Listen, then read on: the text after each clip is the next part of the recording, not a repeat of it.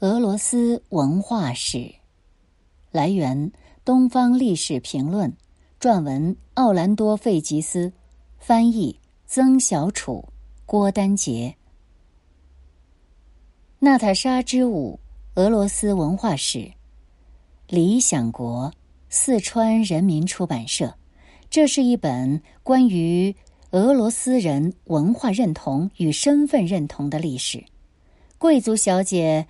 娜塔莎飞扬的舞姿背后，是俄罗斯民族上千年的西顾与东望。作者融史学与文学写作于一体，用大量生动细节和充满美感的叙事，勾勒出众多俄罗斯文化史上的代表人物，展现了俄罗斯灵魂的诗性与神性、孕育与失落、流亡与回归。以及他在亚洲与欧洲、贵族与农民、本土与异乡间的徘徊撕扯，对于想解开俄罗斯心灵之谜的人来说，本书是一本不可多得的佳作。以下文字选自该书第三章：莫斯科，莫斯科。终于到了这座著名的城市。拿破仑从麻雀山上俯瞰莫斯科时说：“城里的宫殿和金色穹顶在阳光下闪闪发光，从开阔的平原上伸展开去。他看到远处有一条长长的黑色人带蜿蜒着穿过遥远的城门。”这位皇帝惊问道：“他们要放弃这一切吗？这不可能。”法国人来到时。整个莫斯科空空如也，如同一个没有封后的废弃蜂巢。自从八月份斯莫林斯克陷落的消息传到城里，集体出逃就已开始，并在博罗季诺一役后达到高潮。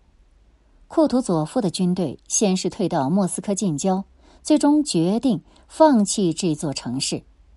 富人们收拾细软。驾着马车奔往他们乡下的房子，穷人则靠两只脚。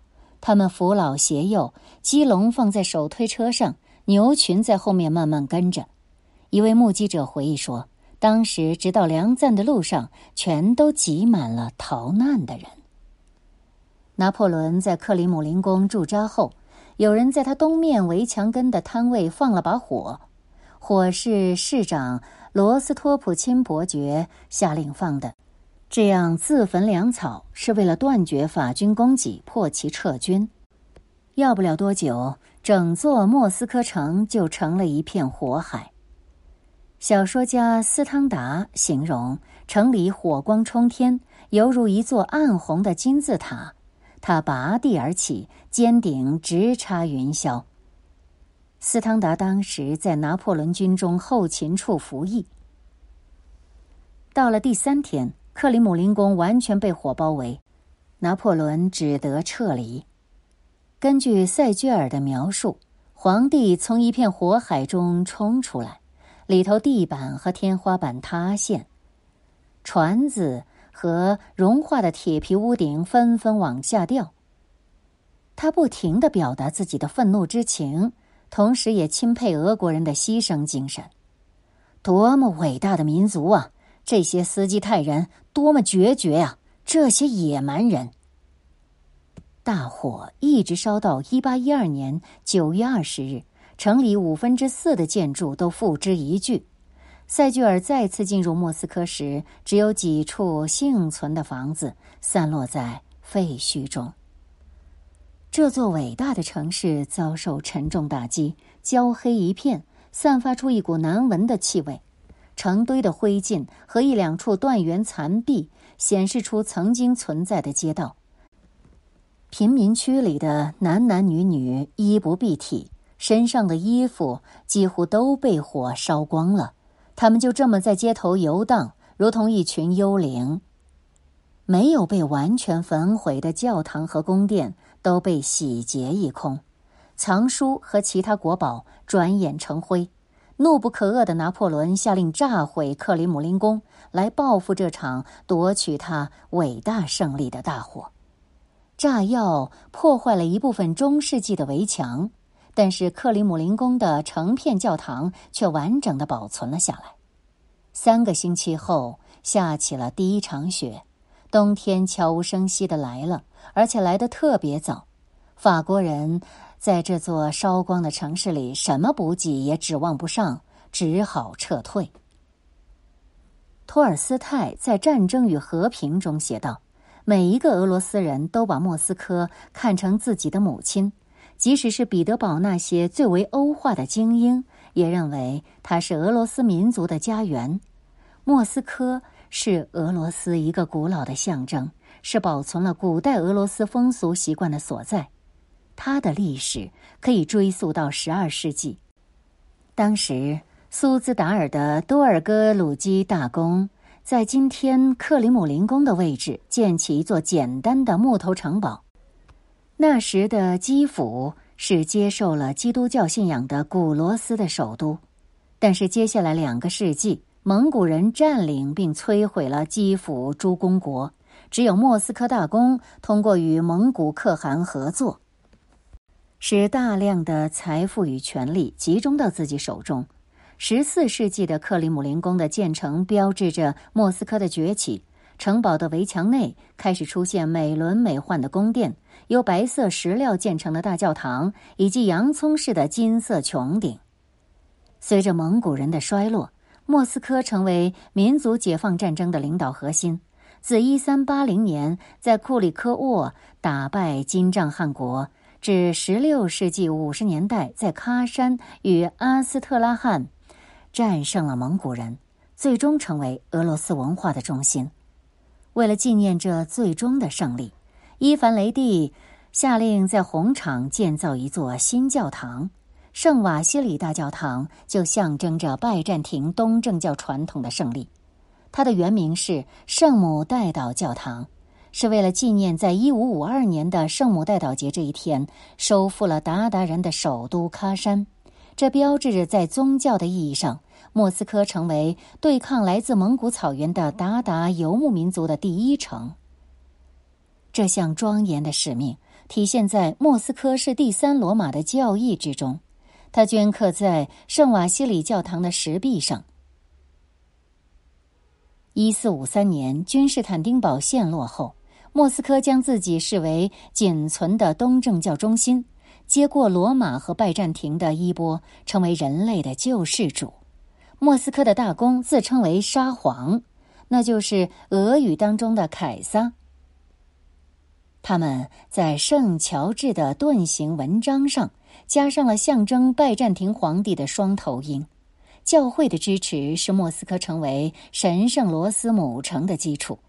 一三二六年，主教将俄罗斯教会的中心从弗拉基米尔转移到莫斯科。从那个时候起。任何与莫斯科作对的人都被视为基督教的敌人。莫斯科与东正教的联合在教会和修道院中得到巩固，他们的圣像和壁画体现了中世纪俄罗斯艺术的辉煌。根据民间传说，莫斯科声称拥有四十乘四十座教堂，实际的数字是二百出头，但是。看来这个数字已经足以使从小山顶上俯瞰这座城市的拿破仑赞叹不已了。他在给皇后约瑟芬的信中一再提到那些金色穹顶给他带来的神秘印象。大火将这座中世纪城市夷为平地，从而帮助十八世纪的俄罗斯统治者完成了他们一直以来的心愿。因为彼得大帝一直都很讨厌莫斯科。莫斯科体现了其王国腐朽的一面。莫斯科是旧礼仪派的中心，一群反对十七世纪五十年代尼康改革的虔诚信徒，他们固守着古老的希腊东正教仪式，以此作为虔信的象征。这个尼康改革，其中最有争议的一条是画十字时使用的手指数目的变化。这些信徒们把改革视为异端邪说，是撒旦控制俄罗斯教会和国家的体现。许多人都逃到了边远的北部地区，有些甚至因为相信世界末日即将到来而集体自杀。旧礼仪派将他们的信仰寄托在莫斯科的救世使命上，它是第三罗马，是君士坦丁堡陷落之后东正教唯一的代表。他们认为君士坦丁堡陷入土耳其人之手。是上帝对一四三九年希腊东正教和罗马天主教在佛罗伦萨大公会议上的皈依的惩罚。他们害怕而且不信任任何来自西方或是外部世界的新观念。他们生活在一种严密的宗法社会里，如同中世纪的莫斯科，内向而封闭。他们认为彼得是伪基督徒。他那座位于波罗的海边上的城市是魔鬼和末日之城。关于彼得堡的许多黑暗传说都起源于旧礼仪派。随着圣彼得堡的建立，莫斯科的财富迅速缩水，人口比以前少了，因为城里一半的手工艺人、商人和贵族都被迫定居位于波罗的海沿岸的首都。莫斯科成了一个省城，普希金将其比喻为一位穿着紫色丧服的衰老皇太后，被迫向新国王行屈膝礼。直到十九世纪中期，它都像是一个沉睡的山谷，小小的木头房子，狭窄而蜿蜒的小巷，带有马厩和庭院的宅邸，牛羊在围墙里游荡。莫斯科给人一种明显的乡村感觉。它被称为大农村，至今它仍保留着这个绰号。不过，在叶卡捷琳娜二世看来，莫斯科是懒惰的乐园。他那广袤的土地鼓励贵族们过着一种无所事事、铺张浪费的生活。到处都是狂热的象征：教堂、能行奇迹的圣像、教室和女修道院，与盗贼、土匪并存。这一切正是女皇希望将其扫荡一空的中世纪旧俄罗斯的象征。十八世纪七十年代早期，黑死病肆虐莫斯科时，有几千所房屋必须烧毁。当时他就打算清理这个地方了，连计划都拟好了，要将这座城市重新建为像圣彼得堡那样的欧洲城市。由林荫大道、码头和休闲公园连接起来的环形街区和广场。建筑师瓦西里巴热诺夫和马特维卡扎科夫说服了叶卡捷琳娜二世，用新的古典式建筑取代中世纪风格的克里姆林宫。他们确实拆掉了一些房子，但是整个工程却由于资金缺乏而延期了。一八一二年之后。这座城市的中心地带才最终以欧式的风格重建。大火为古典主义的建筑理念开辟出了巨大的空间，就像格里伯伊多夫的《聪明物》中斯卡洛茹伯上校向我们保证的，这使莫斯科的形象提升了不少。红场在清理了老旧的贸易摊档后重新开放，那些摊子。使人感觉这里更像是一个尘封的菜市场，而不是开放的公共空间。三条新马路呈扇形，从广场延伸出去。为了给更为宽阔笔直的大马路腾出空间，弯弯曲曲的小巷被拉直了。首批设计的大型建筑群是以彼得堡大剧院为中心的剧院广场，一八二四年完工。紧接其后的是林荫道和环形花园。到今天，它们依然是该城市的主要环道，以及紧邻着克里姆林宫西墙的亚历山大花园。私人资金大量涌入建设这座城市，它成为1812年之后民族复兴的模范。不久，市中心各条大街两旁就立起了优雅的豪宅和帕拉迪奥式的宫殿。出于本能，每一个贵族之家庭都觉得有必要重建他们祖先的住宅，因此莫斯科以一种非凡的速度翻新了。托尔斯泰将这一切比喻为蚂蚁回到了被摧毁的蚁窝，他们将垃圾、蚁卵和尸体一点点的搬走，并以极大的热情重建他们过去的生活。它显示出某种不可摧毁的东西，尽管无形，但这正是群体的真正力量。在所有这些对重建的狂热中，人们并没有盲目的模仿西方。莫斯科一直都将欧式风格与自身特色相结合，温暖柔和的色彩、圆而笨重的形状和俄罗斯样式的装饰，软化了古典主义的外墙。它总体上散发出一种从容的魅力，这是冷峻而充满帝王气派的圣彼得堡所没有的。彼得堡的风格是由宫廷主宰的欧洲时尚，莫斯科则更多像俄罗斯外省。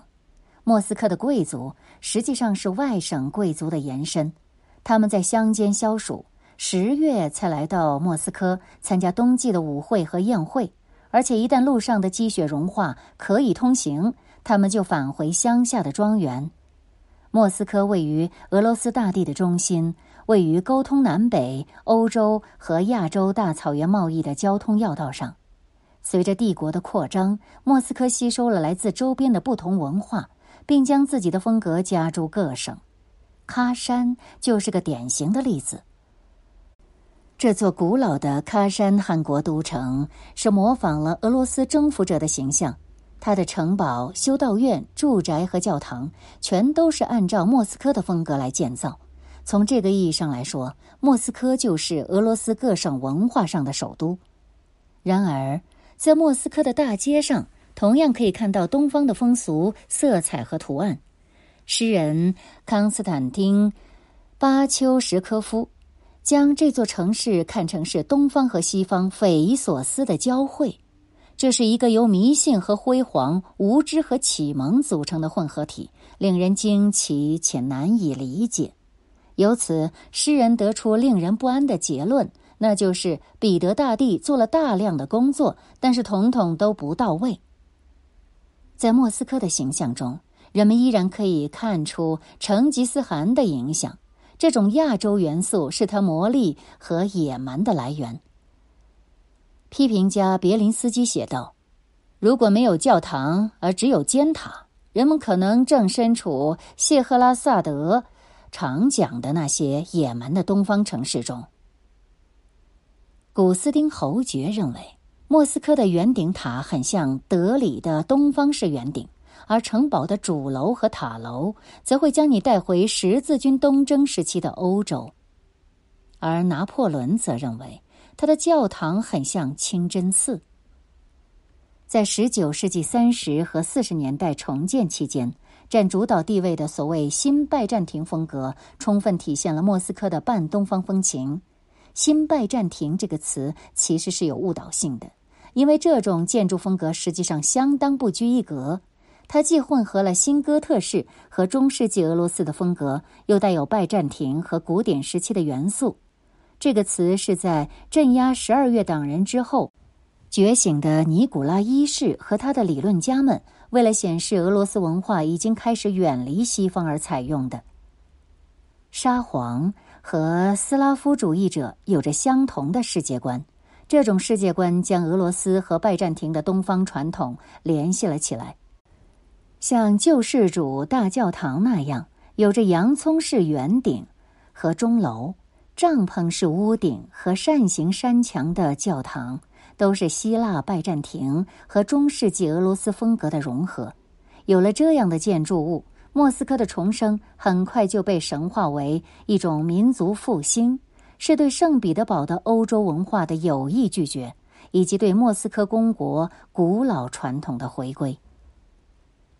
莫斯科被神化了的自我形象，全都和他的俄罗斯性有关。莫斯科的生活方式相当保守。更加接近俄罗斯人的习惯，而不是彼得堡的贵族方式。莫斯科的宫殿很像是一座小型的庄园，房子都大而宽敞，好举办大型的娱乐活动。中央还带有一个用作农场的大型庭院，关着牛和各种家禽，以及菜地和用来储存食物的小棚屋。在一些豪宅里。例如，位于特维尔大街的季纳伊达沃尔孔斯基家，还有大量的温室，用来种植从外国引进的冬季水果。诗人巴丘什科夫生动地向我们描绘了莫斯科贵族家庭中的旧日乡村氛围。宅子建在一处空旷而且堆满杂物和柴火的庭院周围，后面是花园，种着蔬菜，前面是一个很大的带有栏杆的门廊，就跟我们祖父辈在乡下的房子一样。走进去，你会看到门房在打牌，他从早打到晚。房间里没有壁纸，墙上挂满了大幅的肖像，一边是沙皇的头像。另外一边是朱迪斯端着一个大银盘，盘子里放着一颗头颅，乃是被砍下的赫罗弗尼斯的头，以及赤裸的克里奥佩特拉和一条蛇。这些杰作都出自家里的仆人之手。我们看到桌子上放着白菜汤、甜豆粥、烤蘑菇和几瓶克瓦斯。主人身穿羊皮大衣，女主人身穿大衣。桌子的右边坐着教区神父、教区老师和剩余，左边则坐着孩子们、老巫医、一位法国太太和一位德国家庭教师。莫斯科贵族之家的内部装潢，更多是为了私人享受，而不是公开展示。诗人巴丘什科夫说：“所有的房间都铺着华丽的地毯。”还装饰着镜子、吊灯、扶手椅和长沙发，每一样东西都是为了使人感觉舒服。跟彼得堡那些正式的多的宫殿比起来，莫斯科的宅邸是舒适和有家庭味儿的，甚至带有几分布尔乔亚的味道。帝国风格在彼得堡主要体现为宏伟的公共建筑。在莫斯科，则通过贵族私人生活空间中富丽堂皇的装饰和家具展现出来。舍列梅杰夫家族在莫斯科的宅邸就没有正式的接待室，起居室里堆满了家具、植物和各种装饰品，墙上挂满了家族的肖像和圣像，还有他们的许愿灯。莫斯科人对舒适生活的热爱，在这里恰好与维多利亚时代中产阶级的审美相合起来。舍列梅杰夫家族称他们莫斯科的家为家族的避难所，由于他们最古老的地产就在莫斯科地区，包括今天的舍列梅杰沃机场，因此他们将这座老城看成是自己的家。尼古拉·彼得罗维奇的孙子谢尔盖·舍列梅杰夫回忆说：“我们的家族传统，我们和俄罗斯历史的联系，所有这一切带我来到莫斯科。每一次回到这里，我就觉得精神上焕然一新。这不只是谢尔盖一个人的感受，许多俄罗斯人认为。”在莫斯科，他们变得更像是俄罗斯人，更加自由自在。这座城市反映了他们无拘无束和轻松随意的性格。这是一座与他们一样热爱生活的城市。一句俄罗斯谚语是这么说的：“彼得堡是我们的头，莫斯科是我们的心。”而果戈里则用另一种方式描绘了他们之间的对比。彼得堡是一个精确守时的人，是一个完美的德国人。他做任何事情均考虑周到。在举办宴会之前，他会先看看自己剩下的钱有多少。莫斯科则是一个俄罗斯的贵族。如果他想玩乐的话，他会痛痛快快的玩到倒下，根本不在乎自己口袋里还剩多少钱。莫斯科做事不喜欢半途而废，彼得堡喜欢取笑莫斯科的笨拙和没有品味。莫斯科反过来谴责彼得堡不会说俄语。俄罗斯需要莫斯科，彼得堡需要俄罗斯。罗马尼亚七七零法令，来源法网 A.P.P。在罗马尼亚。怀孕后十四周之内的流产是合法的。以二零零四年为例，全国有二十一万六千二百六十一名新生人口，以及十九万一千例上报的流产案例，也就意味着该年份整个国家的四十万七千二百六十一次怀孕中有百分之四十六以流产告终。如此高的比例，也意味着曾经的计划生育政策破产。回溯一九五七年到一九六六年，这里的流产也是合法的，但在一九六七年到一九九零年，流产受到严格限制，因为要提升国家的生育率。虽然罗马尼亚共产党从一九四八年开始执政，但本文主要探讨一九六六到一九八九年之间尼古拉·齐奥塞斯库统治时期的生育政策。一九五七年。因为流产在罗马尼亚完全合法，百分之八十以上的怀孕母亲会选择流产，主要是由于当时没有有效的避孕措施。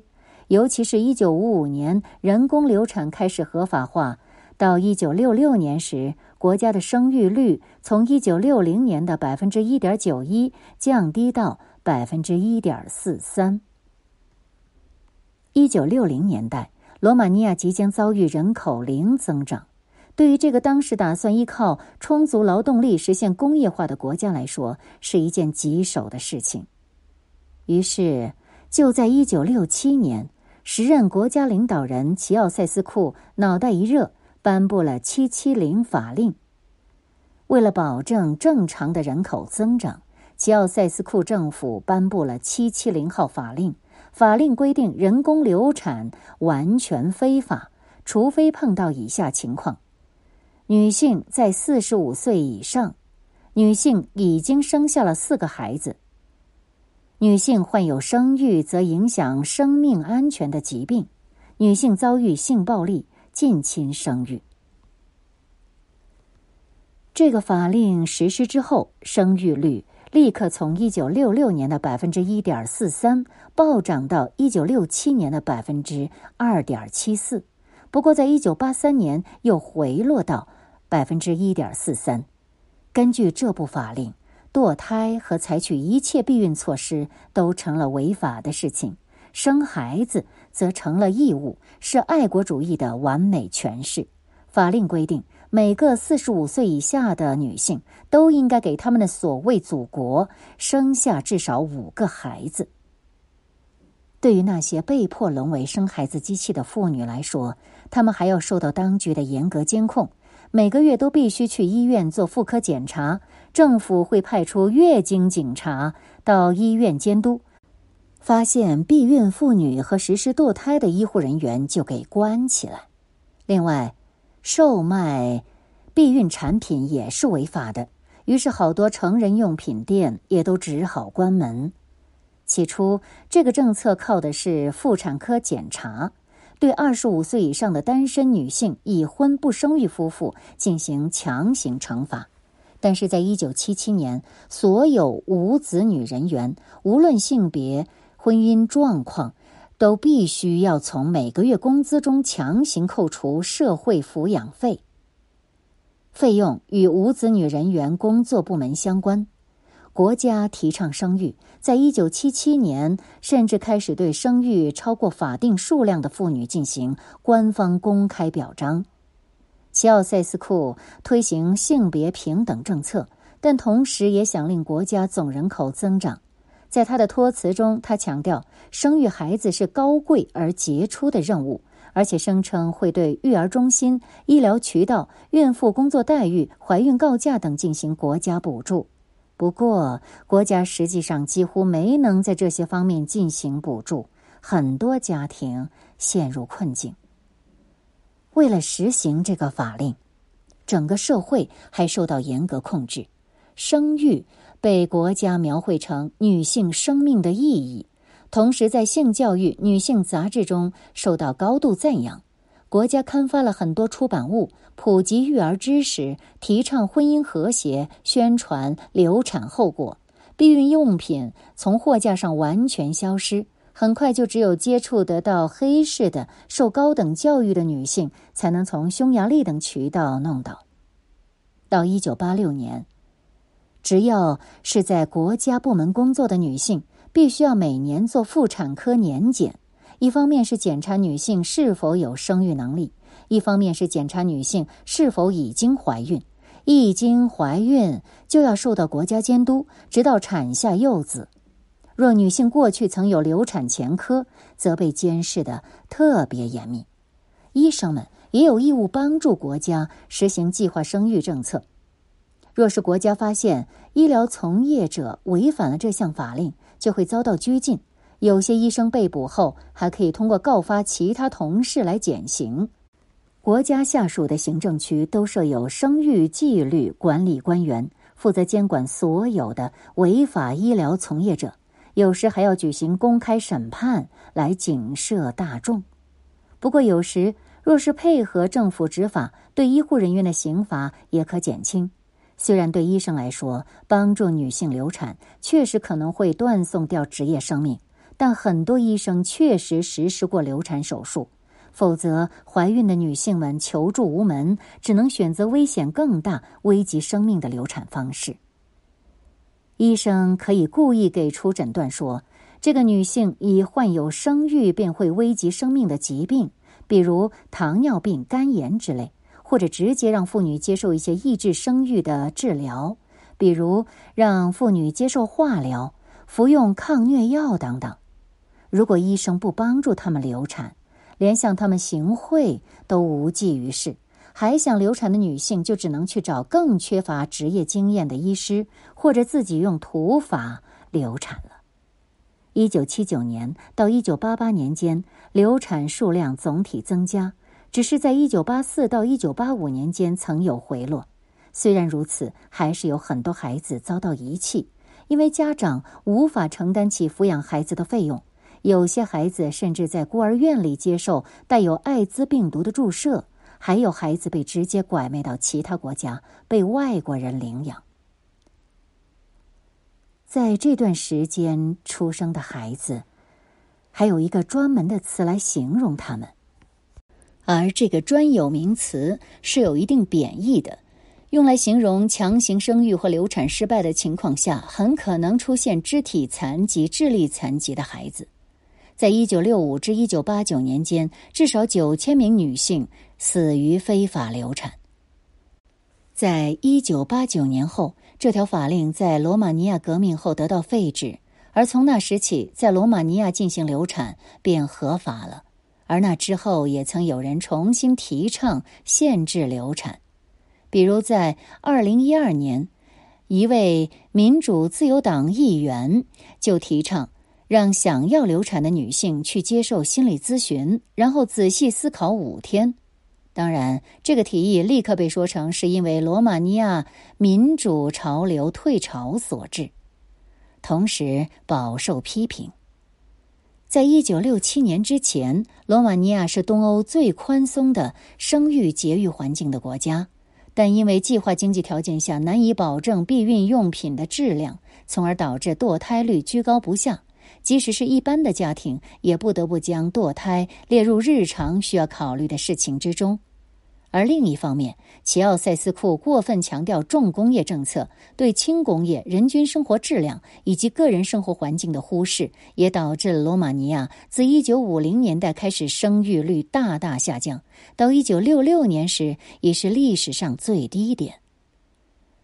然而，齐奥塞斯库将造成这一现象的原因归咎于1957年时通过的堕胎条例，于是，在1966年10月。罗马尼亚颁布“七七零”法令，宣布堕胎与节育手段属于违法，除非是年纪超过四十五岁的女性、拥有四个孩子以上的家庭、有医院证明身体不宜生育的个体，又或者是性侵犯罪的受害者。为了推行这个措施，节育避孕商品一夜间从罗马尼亚各大商店消失。女性每个月都要强制前往医院向妇科医生报到，安全部门的便衣在各大医院驻守，以防有人堕胎。任何怀孕的个体都会被记录在案，定期跟进。这个法令的效果很明显，罗马尼亚在一年后就迎来了婴儿潮，并在一九六八年生育率达到新高。与此同时，政府不得不一下子新造上千家托儿所，以面对这个情况。而在齐奥塞斯库看来，不断降低的人口数量似乎有救了。但是到了一九七零年代，生育率竟然再次不升反降，政策严苛了，普通百姓的人均收入并没有变好，不少家庭还是无力负担多一个孩子。对此，很多人一旦意外怀孕，就开始想方设法绕开法律。比如，收入比较充足的女性，可以在黑市买到走私的避孕商品，或者贿赂医生进行堕胎。生活拮据的，就只能用各种危险而又极其容易害死人的偏方，比如用金属衣架伸进子宫内。果不其然，罗马尼亚迅速成为欧洲国家中孕妇死亡率最高的一员，与其他华沙条约内的东欧社会主义国家相比，也是极其鲜明。不止如此。这一个时期内出生的儿童有很高概率的残疾、先天疾病与营养不良问题，加上物资短缺，出生的婴儿也有接近半数无法活过妇幼医院的保育期。那么，那些未婚先孕或者不小心怀了孩子的未成年人呢？这就有个更加复杂的事情和细节可以说，多的可以写一本书了。但简单的说。罗马尼亚的孤儿院很快就人满为患，里面的孩子都被称为“法令宝宝”，而这些孤儿在日后齐奥塞斯库垮台之后无依无靠，不仅失去了最低限度的生活保障，而且在东欧剧变后环境进一步恶劣的罗马尼亚，想找份工作都难，只好纷纷前往或者是被骗往西欧发达地区，变成罪犯、非法劳工、流浪者。或者偷渡客，对于罗马尼亚历史并没有从不好变成好，只有不好更加不好，然后是糟糕透了。